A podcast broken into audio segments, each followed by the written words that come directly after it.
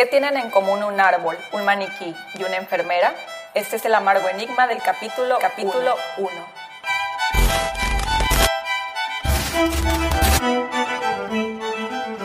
Esto es Intenso con dos de azúcar, tercera temporada, Amargo Enigma.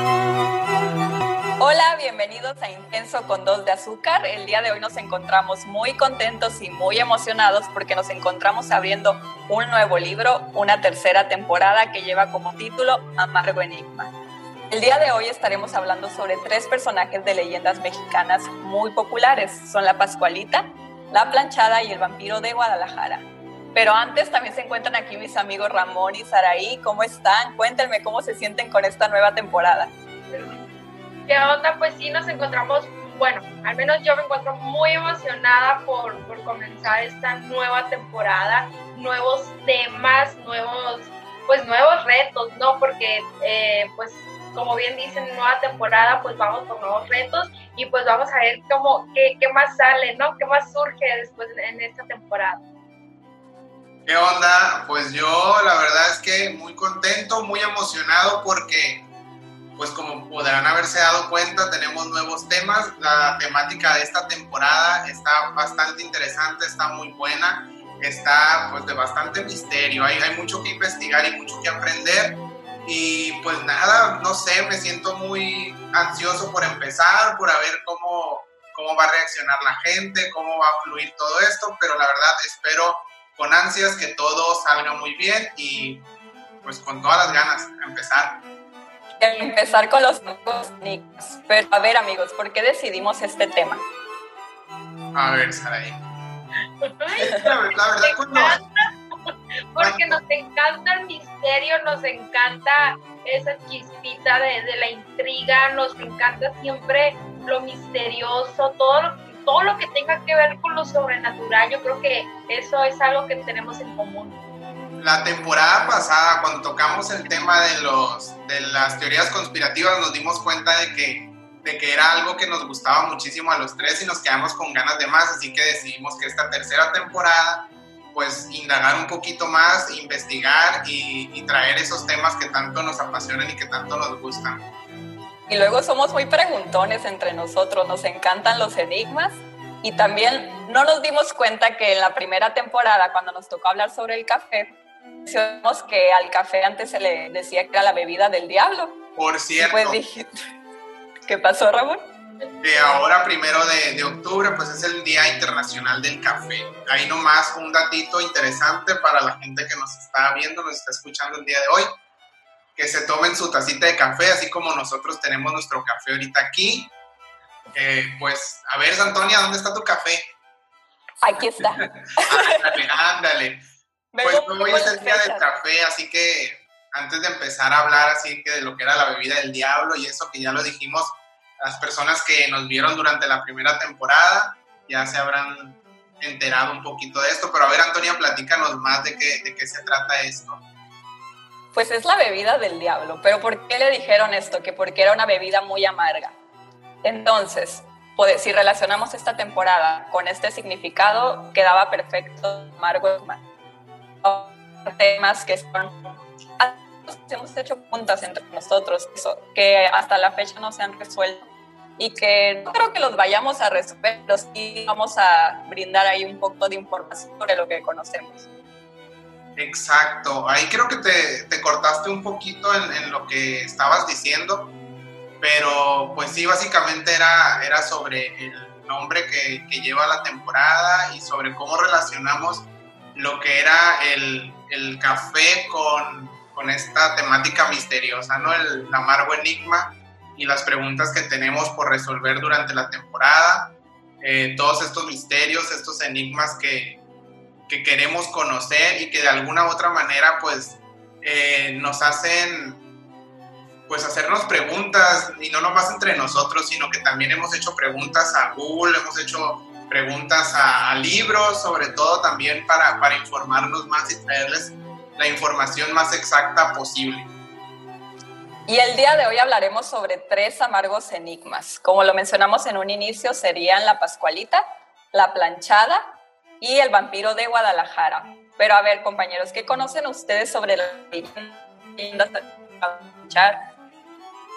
A ver, a ver, creo que, creo que se, se, está cortando un poquito ahí el, sonido de Antonia, no sé qué está pasando, la están poseyendo las leyendas, yo creo. a, ver, preguntaba sobre las leyendas, sobre qué, qué sabemos sobre leyendas o... Sí, ¿qué, ¿qué, sobre las leyendas y qué tipos de leyendas han escuchado? A ver, pues yo, a ver, Saraí. no, no, adelante. No, te quité la palabra. Pues básicamente las leyendas son narraciones de hechos reales o subreales, imaginarios, que conforme va pasando el tiempo, pues se le van agregando más sucesos o más, más actividades, ¿no? Que al final de cuentas son parte de nuestra cultura, son parte de nuestro patrimonio cultural. ¿Sí? Así es. Me agarraste aquí descuidada. Estaba, estaba viendo sobre algunas leyendas las más típicas de México, porque creo que todos hemos escuchado y la más, la más típica y la más conocida por todos, que yo creo que en cada parte de la República Mexicana hay una versión distinta, es la de La Llorona. La Llorona. La, leyenda por excelencia. La del diablo en la disco. Esa es otra. También una muy típica es la de, de, las carreteras, ¿no? De que se te sube en cierta kilometraje, este, se te, Sí, una viejita o un niño, ¿no? o también la penitente. La penitente. El chupacabra. Sí, que, le da raite a alguien y cuando trata de regresarle lo que dejó en tu carro, la persona ya falleció. Que te avisan en su casa. Es la típica leyenda que, que nos ha tocado escucharla en todos lados.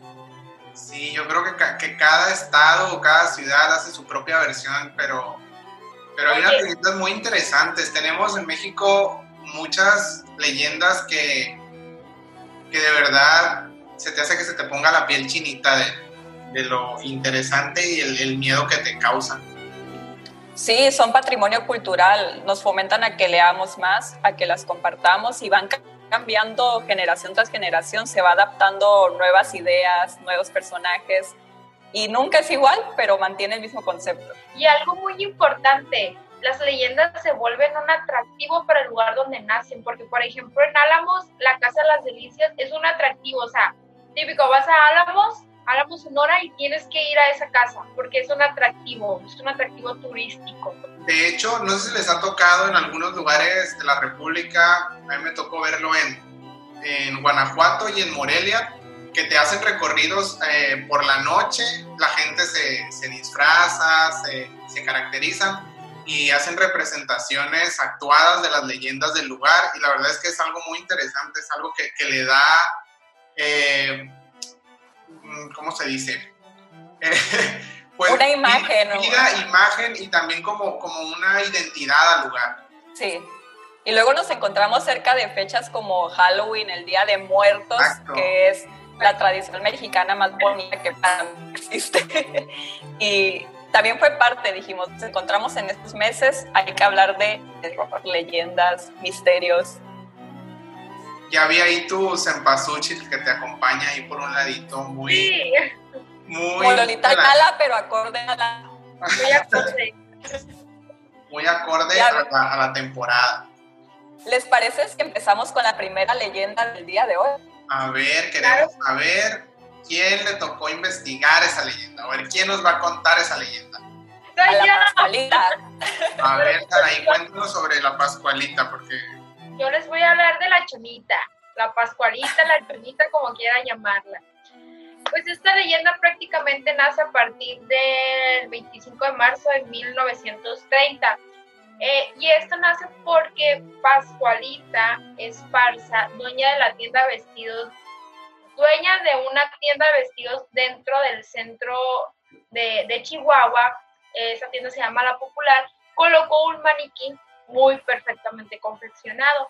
Y este maniquí, pues, eh, em, fue tan impactante eh, que pusieran este maniquí que los mismos clientes y las mismas personas que pasaban por ahí, pues les llamó la atención. Eh, después de que pusieron, bueno, se dice que Pascualita encargó este, este maniquí desde Francia, o sea, le llegó de Francia un 8 de diciembre de 1929. Se dice, ¿no? Hay muchas versiones, la, la verdad, no sé cuál creerle, pero se dice. Entonces le llegó este, le llegó este, este maniquí el, el, 8 de diciembre de 1929 y lo puso hasta el 25 de marzo de 1930. Una vez Perdón, la Pascualita. Perdón. Ay, qué miedo. Ya se están invocando.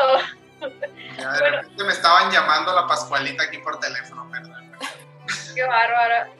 Una vez que este vestido, que este maniquí este, ingresa a la tienda, pues le colocan un vestido de novia y lo ponen en, en, en la vitrina principal se dice que después de que pusieron este maniquí, pues la, los mismos clientes y las mismas personas que pasaban por ahí comenzaron a decir que tenía un parecido muy, muy, muy, muy peculiar a la hija de Pascualita.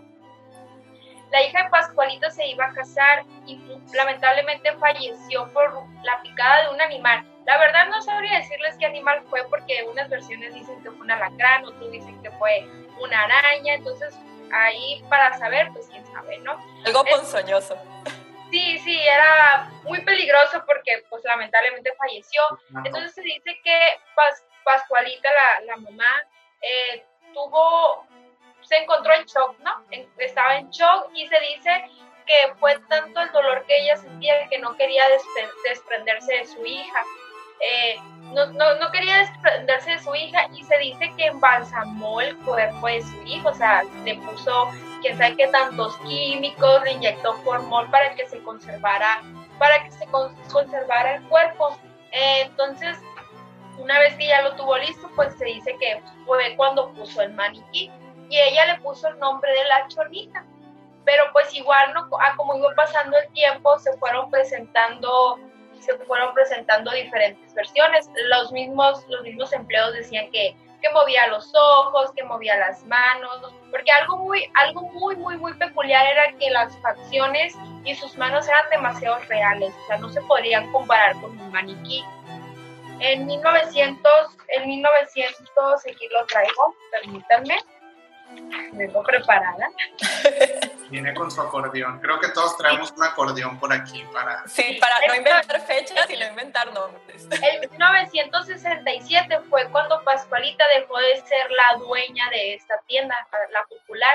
Y el, y el próximo dueño pues dijo, no voy a desaprovechar la fama que tiene este maniquí. Y siguió, perdón, siguió alimentando la, la leyenda porque decían que que, tenía, que tenía movimientos, que bailaba en las noches por las tiendas, pero eh, algo, muy, algo muy curioso porque dicen que solamente los empleados de confianza eran quienes tenían acceso a, a hacer el cambio de este maniquí. O sea, no podía, si tú Ramón o tú Antonia trabajaban ahí, nomás porque querían cambiarlo, no podían.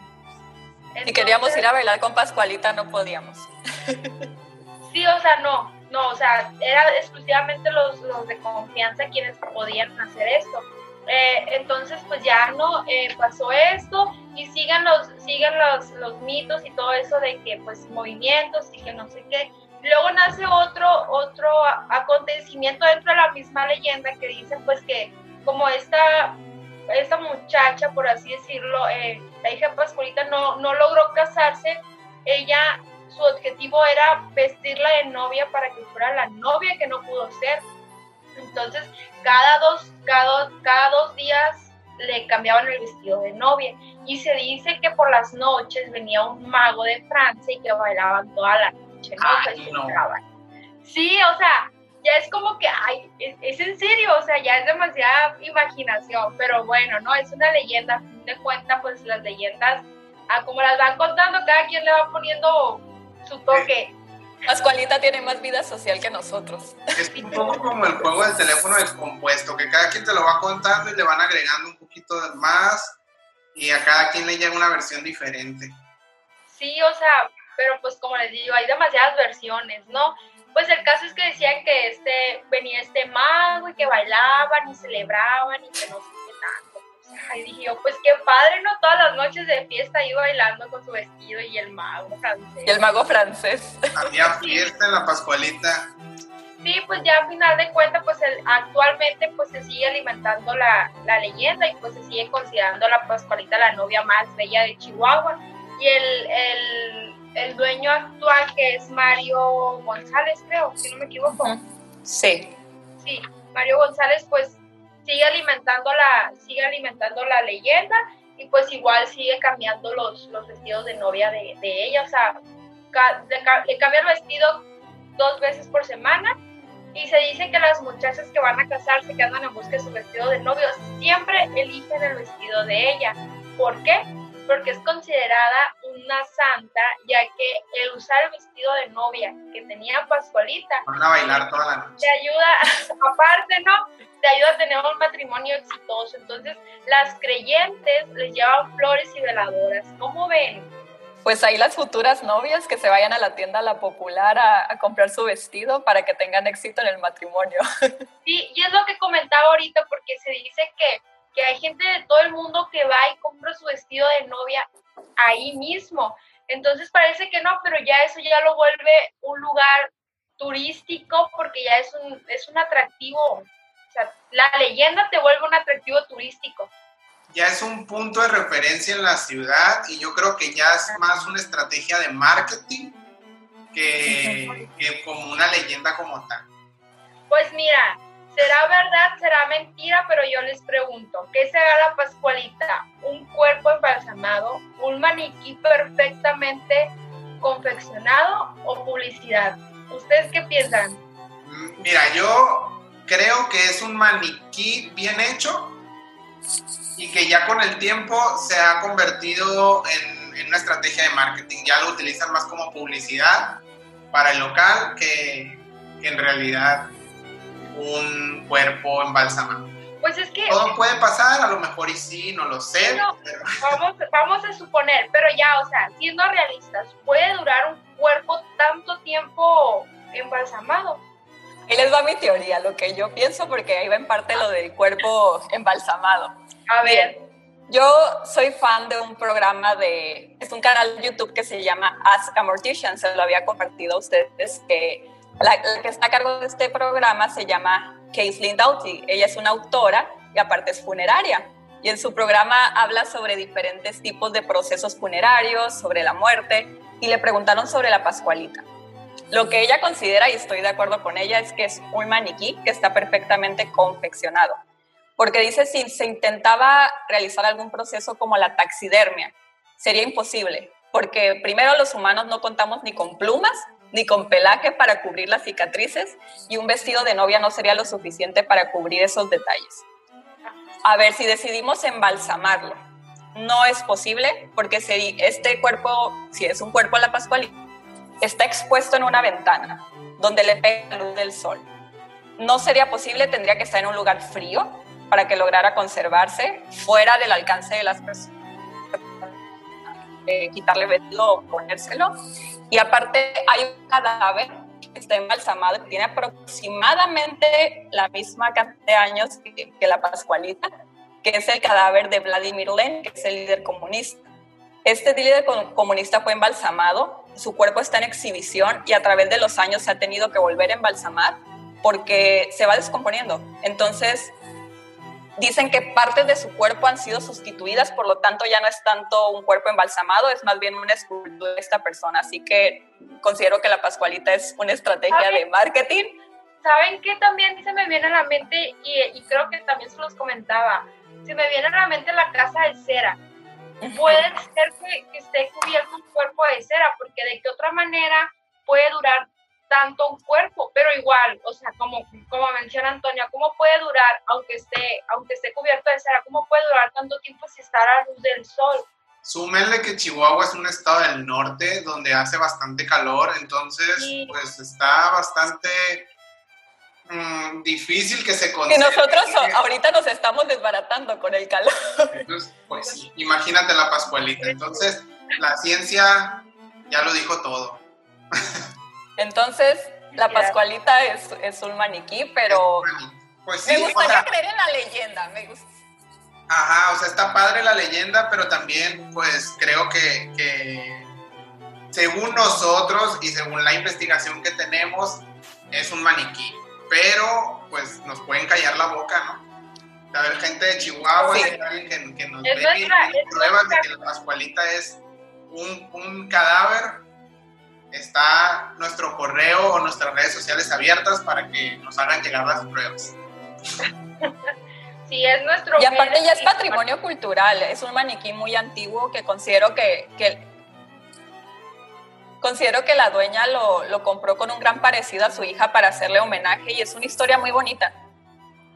Sí, Es cierto, inclusive eso es otra también cosa. llega- inclusive también he llegado a pensar que con esa intención lo mandó a hacer, o sea, quiero un maniquí que se parezca a mi hija, o sea, porque puede ser, pues puede ser que hagas un maniquí que, que sea idéntico a ti, si se puede, entonces, ah, no sé, pero yo No hay que afirmarlo, hay que decir un amargo enigma. Ah, Es un amargo exactamente. enigma que creo que no va a tener una respuesta, al menos pronto. No vamos a saber. A menos de que ustedes tengan otro tipo de pruebas y nos los hagan llegar. Exactamente, ahí está, búsquenos en Facebook, Intenso con dos de azúcar, en Instagram o el correo que pueden también hacernos llegar las cosas es intensopodcast.gmail.com, así que ahí están las, los medios. Y queremos ir a visitar a Pascualita. Pues, órale, ya estarían. Estamos- no estamos, tan, le- no estamos tan, tan lejos de la Pascualita, así que Saben que me tocó verla y no sé si sea un efecto visual similar a- al de la Mona Lisa, pero si te pones de un lado y volteas también de otro, pareciera que te siguiera con la mirada.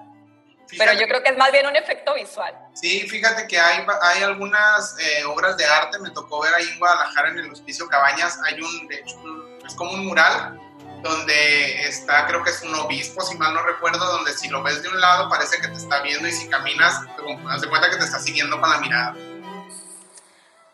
También había leído que dicen que la Pascualita que está actualmente no es la misma Pascualita, el mismo maniquí, sino que lo sustituyeron porque se vendió a un millonario para que lo tenga en exhibición y que fue sustituido por otro muy similar. Y leía en los comentarios la gente que se estaba quejando de que no era la misma Pascualita, que le habían hecho muchas transformaciones, que parecía que tenía contour. Es, es, es como el caso de, de Belinda y Daniela Luján. Ay, sí, otro caso. Ya no impone moda, la original era la otra. Poner modo. A ver, entonces, chicas, Entonces, ¿Te escuchábamos, Ramón? ¿en qué quedamos? ¿Es un maniquí? ¿Es cuestión de mercadotecnia? yo creo, yo, yo sí creo que es un maniquí perfectamente confeccionado y que aparte también es parte de una publicidad, de una mercadotecnia que usa la tienda para seguir siendo pues popular, ¿no? Sí, es un maniquí que la dueña quiso hacerle homenaje a su hija y se me, me parece a eso algo muy bonito, pero no, no creo que sea un cadáver embalsamado. Pues ya dijeron. Ya. Pero no es un hecho, no estamos afirmando. Es un enigma, como dijiste ahorita, es un enigma que no tenemos la respuesta 100% verdadera, pero queremos continuar con las siguientes leyendas. Pero esto lo vamos a hacer por, por medio de Spotify, por medio de Anchor, para la gente que nos está viendo por YouTube. Eh, vamos a terminar nuestro capítulo del día de hoy, así que vayan si quieren seguir escuchando las leyendas, la del vampiro de Guadalajara y la de La planchada. la de la planchada. Así que pues los invitamos también a que nos sigan en nuestras redes sociales, que ya les mencioné hace ratito, que es Intenso con dos de azúcar en Instagram o en Facebook, o en nuestras redes personales, que en mi caso es ramón.bm. Antonia Ortega. Saraí. Pues, esto sería todo por aquí por YouTube. Nos seguimos escuchando por Spotify o Anchor o cualquiera de las plataformas de su preferencia. Así que ahí nos vemos. Muchísimas gracias. Gracias. A ver, ahora que ya estamos acá por solamente por audio, que ya nos están escuchando, esperemos que mucha gente se haya venido de, de YouTube, que nos haya visto, ahora se haya venido a Spotify. Ya podemos sacar la panza. Ya, ya puedes sacar la panza, ya te puedes relajar, ya desabróchate el pantalón, ya, ya podemos estar más tranquilos. A ver, continuamos con la siguiente leyenda, ¿les parece? A ver, Antonia, ¿tú qué nos traes? Yo les traigo la, le- la leyenda de la planchada, también conocida como Eulalia. Una Eulalia, historia, un nombre muy antiguo, como podemos darnos cuenta. señora. Sí, Eulalia inicia su historia en el Hospital Juárez de Ciudad de México. Hay diferentes versiones sobre el año y el lugar donde esto ocurre, porque muchos dicen que fue en el terremoto del 85 y otros dicen que fueron otras fechas y que fueron en otros hospitales, pero me voy por la versión más escuchada, la más popular, la que creo que todos nos conocemos. Esta leyenda dice que Eulalia es descrita como una mujer rubia, muy, muy bien elega- muy elegante, con su uniforme muy planchadito. Es una mujer muy alegre y bondadosa que siempre, siempre veía por sus pacientes. Perdón que te Pero con- Sí. Iba a sacar un, un chis- un mal chiste. Ahorita que dijiste que era una mujer rubia, ya te iba a comentar de que si era una mujer rubia, cabello corto, ten cuidado. ¿no? porque te lo estás sacando. Mal chiste y continuamos. Y como siempre en esas historias tenía que llegar un hombre del cual Eulalia se enamoró. Este hombre era un doctor muy, muy guapo del Hospital Juárez que le prometió a Eulalia que un día de estos se iban a casar. Eulalia se encontraba muy emocionada. Él le dijo que tendría que irse a un congreso y cuando regresara la boda iba a ocurrir. Él, ella desea plancharle su, su traje, se lo deja muy bien organizado, pero este doctor nunca regresa del congreso. Vean qué mendigo. Nunca, re- nunca regresó. A Eulalia se le partió el corazón, empezó a descuidar a sus pacientes y desgra- desgraciadamente muchos de ellos fallecieron. Eulalia después enferma y se convierte en una paciente del mismo hospital. En su lecho de muerte se arrepiente de lo que hizo con los pacientes y promete ayudarlos después. Fallece Eulalia y regresa de la muerte. Ahí viene el regreso de Eulalia. Cuando regresa Eulalia, decide ayudar al personal de salud, aplicándole medicina a los enfermos y despertando a los enfermeros para que cumplan con su labor. ¿Qué les parece esta leyenda? A ver. Pues no por nada me dan miedo los hospitales. La verdad que sí, a mí también eh, son, son lugares que se me hacen como muy, muy tétricos, no sé. Es que no sé, es como que no sé la vibra, el ambiente. Aparte, pues que en los hospitales de alguna manera hay mucho sufrimiento. Yo creo que combinado con eso y todas las leyendas, todo todos los mitos que hay dentro de los hospitales, yo creo que eso te hace sentir ese tipo de sensaciones, ¿no? Sí, luego son lugares donde se cumple el ciclo de, de, de la vida. Las personas nacen y las personas mueren, así que creo que sí hay algún tipo de energía que se queda almacenada. Es como, es como, eh, es- son como la puerta al más allá, o sea, la entrada y la salida, así. El, el otro día que, que estuvimos platicando sobre esto, que comentaste eh, ese dato de que era como donde iniciaba y también donde pues se cerraba el ciclo de la vida, eh, fue como me explotó la cabeza, así no, nunca me lo había planteado de esa manera, pero tienes toda la razón. Y, y pues la Pascualita, digo, la Pascualita, yo seguí en la, en la, en la leyenda. ¿Quieres ir a bailar con la No. Pascualita? Tuviera a comprar su vestido de novia ahí con la Pascualita, por eso, por eso lo mencionaste. uniendo las, las historias. Pero, pero Ramón creó su propia leyenda. yo ahorita ah, voy a, a unir las tres. Pero sí, eh, lo de la planchada es una historia que se escucha en, en, yo creo que la mayoría de los hospitales. Es una Así es. historia muy... Pues Yo creo que ah, de las tres es, es la más, yo creo que la más bonita, porque busca, como decías ahorita, ella regresa para ayudar, no tanto como... para corregir sus errores, vaya, ¿no? Y otro dato que la hace muy bonita esta historia es de que dicen que su corazón era tan grande que Pascualita no solo se aparece en el Hospital Juárez, sino en los hospitales de todo el mundo. se fragmenta la Pascualita y se va para, para todas. ¿Se me cortó? ¿Cómo? ¿Se me cortó? No, No, no. Ah, ok. Sentí que se me había trabado porque se trabó la imagen aquí. Eh, tengo un caso muy cercano relacionado con la, la planchada. Mi mamá es enfermera y le tocaba realizar los turnos de noche en el Hospital General de Ciudad Obregón. Y dice que un día llegó y vio que tenía que aplicarle un medicamento a una paciente. Despierta a la paciente y ella le dice que alguien ya vino a aplicarle el medicamento, que fue una compañera de ella que venía muy planchadita. Esa palabra utilizó la paciente. Y hay que aclarar que la paciente no tenía ni demencia ni ninguna otra enfermedad que pudiera alucinar algo, no era una enfermedad grave. Y mi mamá checó a ver si alguien le había aplicado este medicamento y no fue nadie. Y este tipo de, de leyendas, de anécdotas relacionadas con la planchada son muy comunes entre el círculo de enfermeras, enfermeros y doctores. O sea, todavía se da el tiempo de venir a trabajar y venir impecable en la planchada. O sea, no, Sí. no solamente viene a ayudar, viene, viene bien cambiadita, viene bien planchada, con el uniforme. Oye, ¿Habla- y ha- ¿Habrá planchas en el más allá? ¿Quién sabe? quién sabe. Alguien que haya, que haya regresado que nos diga si, si hay planchas por allá. Va a sonar el teléfono, ¿no? Es ese tipo de Pero no nos asusten, no nos asusten. ¿Y Pues ustedes, compañeros, qué consideran que es la planchada? ¿Creen en esta historia?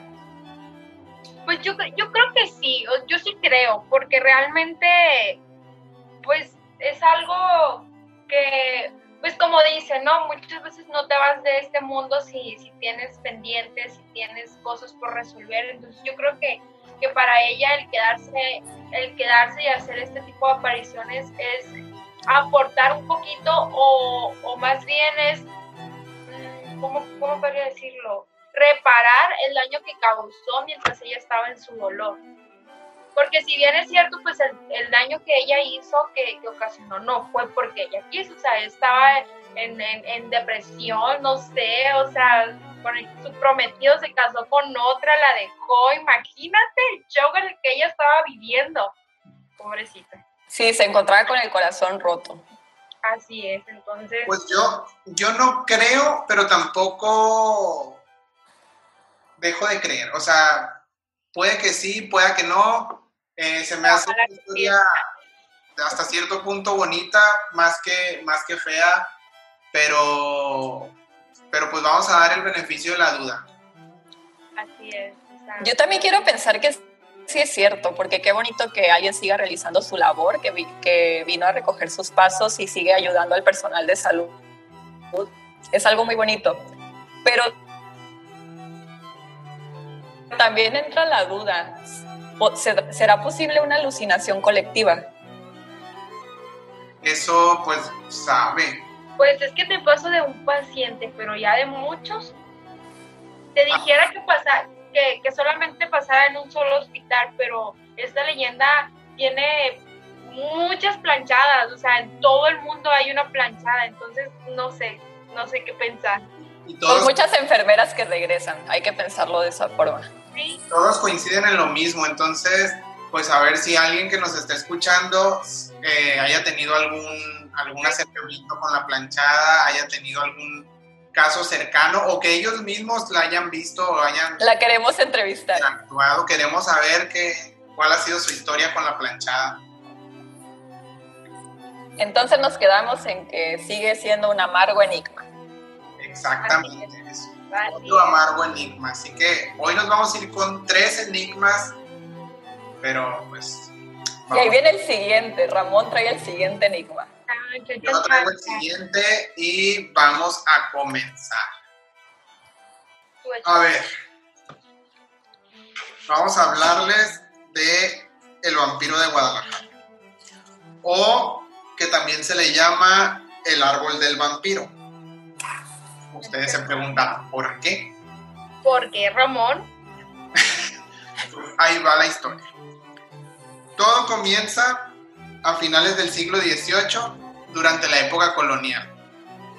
Todo esto sucede en un, no sé si llamarlo pueblo, aldea, eh, Yo creo que en ese tiempo sí eran como aldeas, ¿no? algo, algo similar, pero era supuestamente algo muy cercano a lo que ahorita es Guadalajara. Eh, se llamaba Belén el pueblo y todo se desarrolla ahí. Y todo empieza cuando llega un hombre de aspecto, de, aspecto europeo que se presentó como el conde de Baldón, cuando en aquella época pues todavía se, se, usaba mucho esto de los títulos, ¿no? Títulos de los nobles y cosas así, entonces él se presentó como el conde de Baldón. Y y pues llegó al lugar y era un hombre, pues al parecer que tenía mucho dinero, una persona excéntrica, que, que si bien pues no hablaba mucho con las personas del lugar, pero pues todas las personas lo veían como que, pues como la persona rara, ¿no? Como que llegó y a lo mejor pues se les hacía extraño porque, pues han de haber dicho, este es conde, este no se junta con la, con la pelusa, con la chusma, pues ellos ahí lo dejaban que, anduviera como en, en, su onda. Entonces, lo que sí les parecía muy extraño de este hombre era que salía a caminar por las noches, cosa que, pues ninguno de los habitantes de ahí acostumbraban y tampoco pues la gente que ellos conocían pues hacía o tenía esas costumbres. Entonces pues este hombre como que diariamente salía a caminar, a pasear pero pues no le daban como que mucha importancia, ellos seguían como en su vida normal y decían, pues este hay que dejarlo, allá que él se haga bolas con su vida y que siga con su vida normal. Entonces, hasta que empezaron a aparecer animales muertos por el pueblo. Encontraban animales por la calle muertos, pero no nomás así como que el cadáver y ya. O sea, eran animales que estaban totalmente secos, sin sangre, y todos chupados. Todos, todos secos. Entonces, pues ya la gente se empezó a alertar un poco y ¿qué está pasando, no? Que algo, algo hay aquí. Pasaron los días y seguían apareciendo los animales y pues estos dijeron, no, pues ha de ser como alguna enfermedad, alguna gripe, algún, algún virus que están tan de moda hoy en día también. Eh, cruz, cruz. Sí. entonces, pues ya lo dejaron pasar, pensaron que, era algo que pasajero, que en algún momento se iba a acabar, pero pues no fue así. Eh, con el tiempo empezaron a aparecer personas con los mismos, pues con las mismas, en las mismas condiciones, ¿no? Igual totalmente secos, todos chupados así, todos me los imagino así como las momias de Guanajuato que están todas resecas, así todas pues algo así me imagino yo que eran. Entonces, pues ya ahora sí los, los pobladores ahí del lugar dijeron, ojo, aquí está pasando algo, esto no está bien, no es normal. Entonces ya pues empezaron a, a parar antena y, y, a, y a ver qué es lo que estaba sucediendo. Pues esto seguía pasando, todos los días hasta que dijeron, ¿sabes qué? Ya esto es suficiente, tenemos que ver qué es lo que sucede. Y pues estos se levantaron en armas, así como, como huelga, ellos agarraron sus antorchas, agarraron sus palos y salieron a la calle a buscar por la noche a ver qué era lo que pasaba, porque en las mañanas era cuando aparecían estos cadáveres. Entonces, pues, ¿qué creen que pasó? ¿Qué pasó? Que se, Pues no, ellos andaban como, pues, con muchas ganas de encontrar al el culpable de qué era lo que estaba sucediendo. Pues resulta que uno de ellos, pues, va viendo a este hombre que le estaba chupando el cuello a una de las personas, a una persona por ahí en la calle, pues se le dejaron ir sobre él, ¿no? Se fueron en contra de él y, y pues ya dijeron, no, pues este es vampiro. Este no hay otra cosa, el conde de Baldón nos mintió y vino aquí a hacer sus fechorías. Y este es vampiro y dijeron, ¿saben qué? ¿Cómo se matan a los vampiros? Pues con una estaca. Les vamos a encajar un palo en el corazón. Pues que se le dejan ir en contra de él. Se fueron en contra de él y pues que le encajaron la estaca en el corazón. Y pues este se murió. Ahí quedó. Adiós, conde. Adiós, conde de Baldón pero pues lo fueron y lo enterraron en lo que era el Panteón del Pueblo, que ahorita es conocido como, pues de hecho, el Panteón de Belén, que se encuentra por ahí en el centro de Guadalajara. Entonces, pues lo entierran Pero no queda la cosa ahí, no, no, no. El conde de Baldón quería seguir. Entonces lo que pasa, que del, de la estaca que le enterraron, pues creció un árbol que destruyó pues toda la, todo lo que era la lápida de la tumba del... Así dice la historia, que la destruyó, pero cuando me tocó ir a ver esta, esa, ese recorrido en el panteón, la verdad es que el árbol está a un lado de la tumba, entonces no sé si creer o no, pero bueno, así dice la leyenda. Destruyó la lápida y a lo mejor la pusieron a un ladito, pero bueno, creció un árbol. De hecho, la lápida del, del, donde supuestamente está enterrado el vampiro está como bastante gruesa el, el, cemento que tiene. No, no quieren que se salga.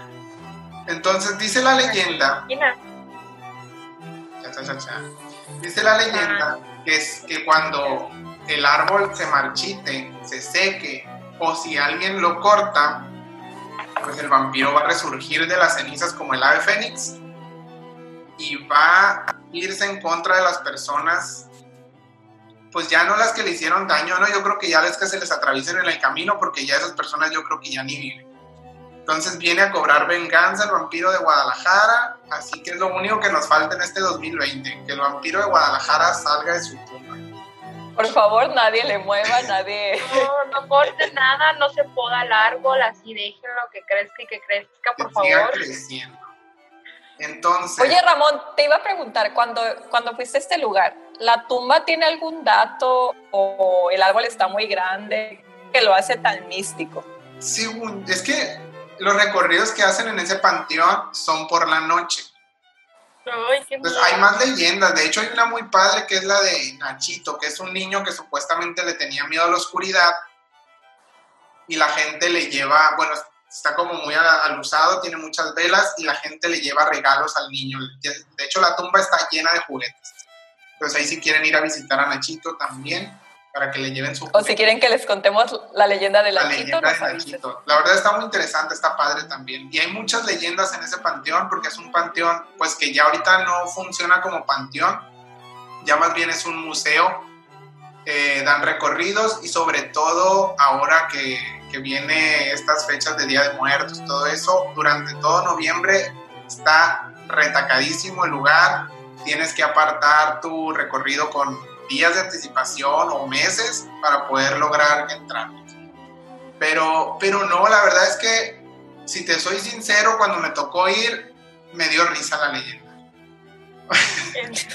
me dio risa la leyenda porque lo que les comentaba ahorita, pues el árbol está a un lado de, de, la, de lo que es la lápida, entonces, o, o, o, fíjate, a lo mejor era un modo de, de combatir el miedo de estar en ese lugar, de, que, de, de buscarle el lado gracioso a las cosas, pero...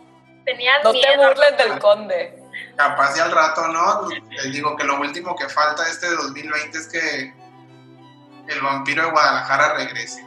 Ramón fue el que abrió la puerta. ver qué piensan ustedes que es el vampiro de Guadalajara. ¿Es real? ¿Es meramente una leyenda? Eh, ¿Qué? ¿Qué se les ocurre? Pues, ay, ay, ay, es como, es que no sé, un vampiro se me hace como, no sé, todavía creo, todavía creo que sí existen las brujas, pero un vampiro se me hace como ya muy imaginario, no sé. Podría ser, pero yo lo veo más como que a lo mejor en esa época andaba algún asesino en serie y, le achacaron los crímenes a este pobre hombre que por ser misterioso, vestirse elegante y caminar por las noches, dijeron, no, él es vampiro. Entonces, me pregunto, ¿habrán matado a un hombre inocente? A lo mejor y le están echando la culpa de las muertes. Pues, es que puede ser, porque si se fijan, en, en, eh, en, aquellos tiempos y actualmente se, se, sigue dando mucho de juzgar a las personas por su apariencia, entonces a lo mejor y, y, sí, o sea, como dice Antonio, a lo mejor era un hombre inocente que solamente por vestir bien le adjudicaron muchísimos crímenes, entonces a lo mejor sí, sí era inocente. Y luego era la, época en la que sale el libro de Drácula de Bram Stoker y aparte estaba la, leyenda esta de Dersebet que se bañaba con la sangre de, las jovencitas. Entonces a lo mejor fue para ellos en ese momento la explicación lógica, entre comillas. Sí, puede ser. Es que sí, mucha gente, como dices ahí, juzga a la gente solamente por la apariencia y a lo mejor el hecho de que, de que era, a lo mejor sí era un conde, una persona refinada, que, vestía bien, que, que, era pues hasta cierto punto misteriosa y a lo mejor siendo de esto en un pueblo donde la gente pues está acostumbrada a ser más cercanos y que esta persona no se relacionara con ellos, pues a lo mejor les hacía pues pensar mal de él. Moraleja, no se vistan elegantes en la noche y anden caminando solos porque los pueden culpar de algunos crímenes. Sí, no.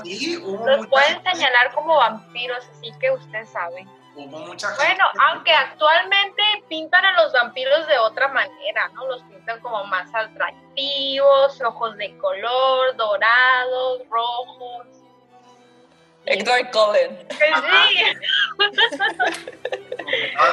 este crepúsculo. Crepúsculo versión Guadalajara. Cada vez, cada vez las, las leyendas las convierten en películas, pero en una versión más mejorada, más... Y la historia original es, la leyenda del vampiro de Guadalajara. Sí, o sea... Creo que de las tres historias, leyendas, esta es la que más nos deja intrigados, que nos preguntamos qué es realmente. ¿Qué pudo haber sido? Sí. Sí, porque sí, o sea, realmente no sabemos si, como mencionábamos ahorita, si mataron a alguien que era inocente, si realmente era culpable y pues nadie nos puede decir pues si era culpable o no era culpable. Esto es otro amargo enigma. Y el día de hoy tratamos tres amargos enigmas. La planchada, la pascualita y el vampiro de Guadalajara. Pero para ustedes, compañeros, ¿cuál fue lo más intenso y lo más dulce de este capítulo?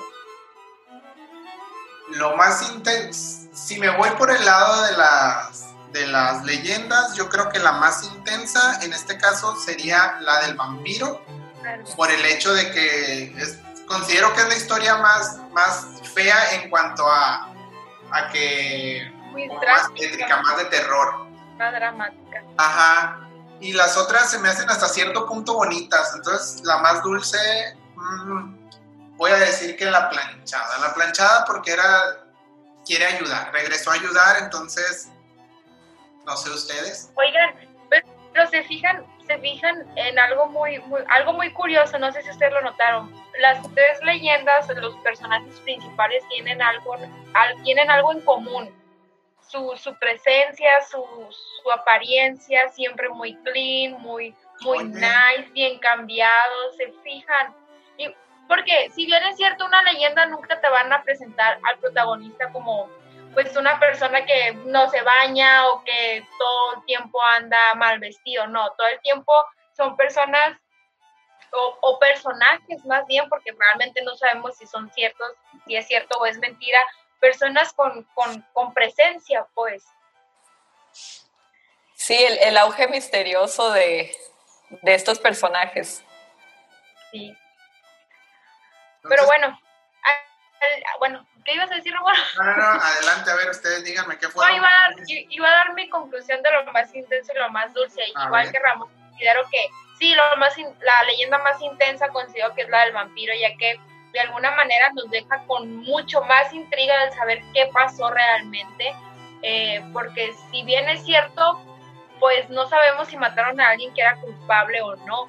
Y pues las otras dos de alguna manera siento que son dulces porque pues tienen un, un, un fin bonito, pues un final bonito. A, final de cuentas no es nada tenebroso, no es nada que cause miedo, pues simplemente era una mamá que quería conservar a su mamá, a su hija, perdón, eh, quería conservar a su hija a su lado y pues la otra era una enfermera que quería eh, de algún modo recompensar el daño que había causado, pues y regresó para apoyar. Entonces creo que de alguna manera las dos son, son dulces, son tiernas y lejos de causar miedo, creo que me causan una sensación de, de dulzura, pues porque tienen un fin positivo. Sí, para mí lo, lo, más intenso es que me queda esa duda. ¿Quién es la persona que está enterrada bajo el árbol? ¿A quién fue a, la persona que mataron? Y me gustaría saber si alguien sabe la historia completa o tiene alguna otra teoría que nos los hagan saber. Y lo más dulce sería en la historia de la Pascualita, de cómo una madre quiere seguir viendo a su hija y la forma de, de darle este homenaje es con este maniquí, que es un maniquí muy bonito. pues también a la gente que nos está escuchando, que si se sabe alguna otra historia que pues mencionamos, nos quedamos solamente con tres porque creímos que, eran de las más representativas, saliéndonos un poquito de, de las típicas leyendas que todos conocemos, pero queremos saber su opinión, queremos saber eh, otras leyendas, si se saben, si nos quieren contar y compartir con nosotros, pues que nos las hagan llegar a nuestras redes sociales o a nuestro correo electrónico. Sí, muchas gracias por acompañarnos el día de hoy con esta plática sobre tres personajes de leyendas mexicanos. Estos forman parte de nuestro patrimonio cultural y lo seguirán haciendo. Y hasta la fecha, la Pascualita, la Planchada y el Vampiro de Guadalajara siguen siendo un amargo enigma. Gracias. Gracias. Gracias. Adiós. Esto fue Intenso con Dos de Azúcar. No se olviden de seguirnos en todas nuestras redes sociales como arroba Intenso con Dos de Azúcar. Ahí podrán encontrar más información sobre nuestros capítulos y de nuestros invitados. Gracias por compartir este café con nosotros.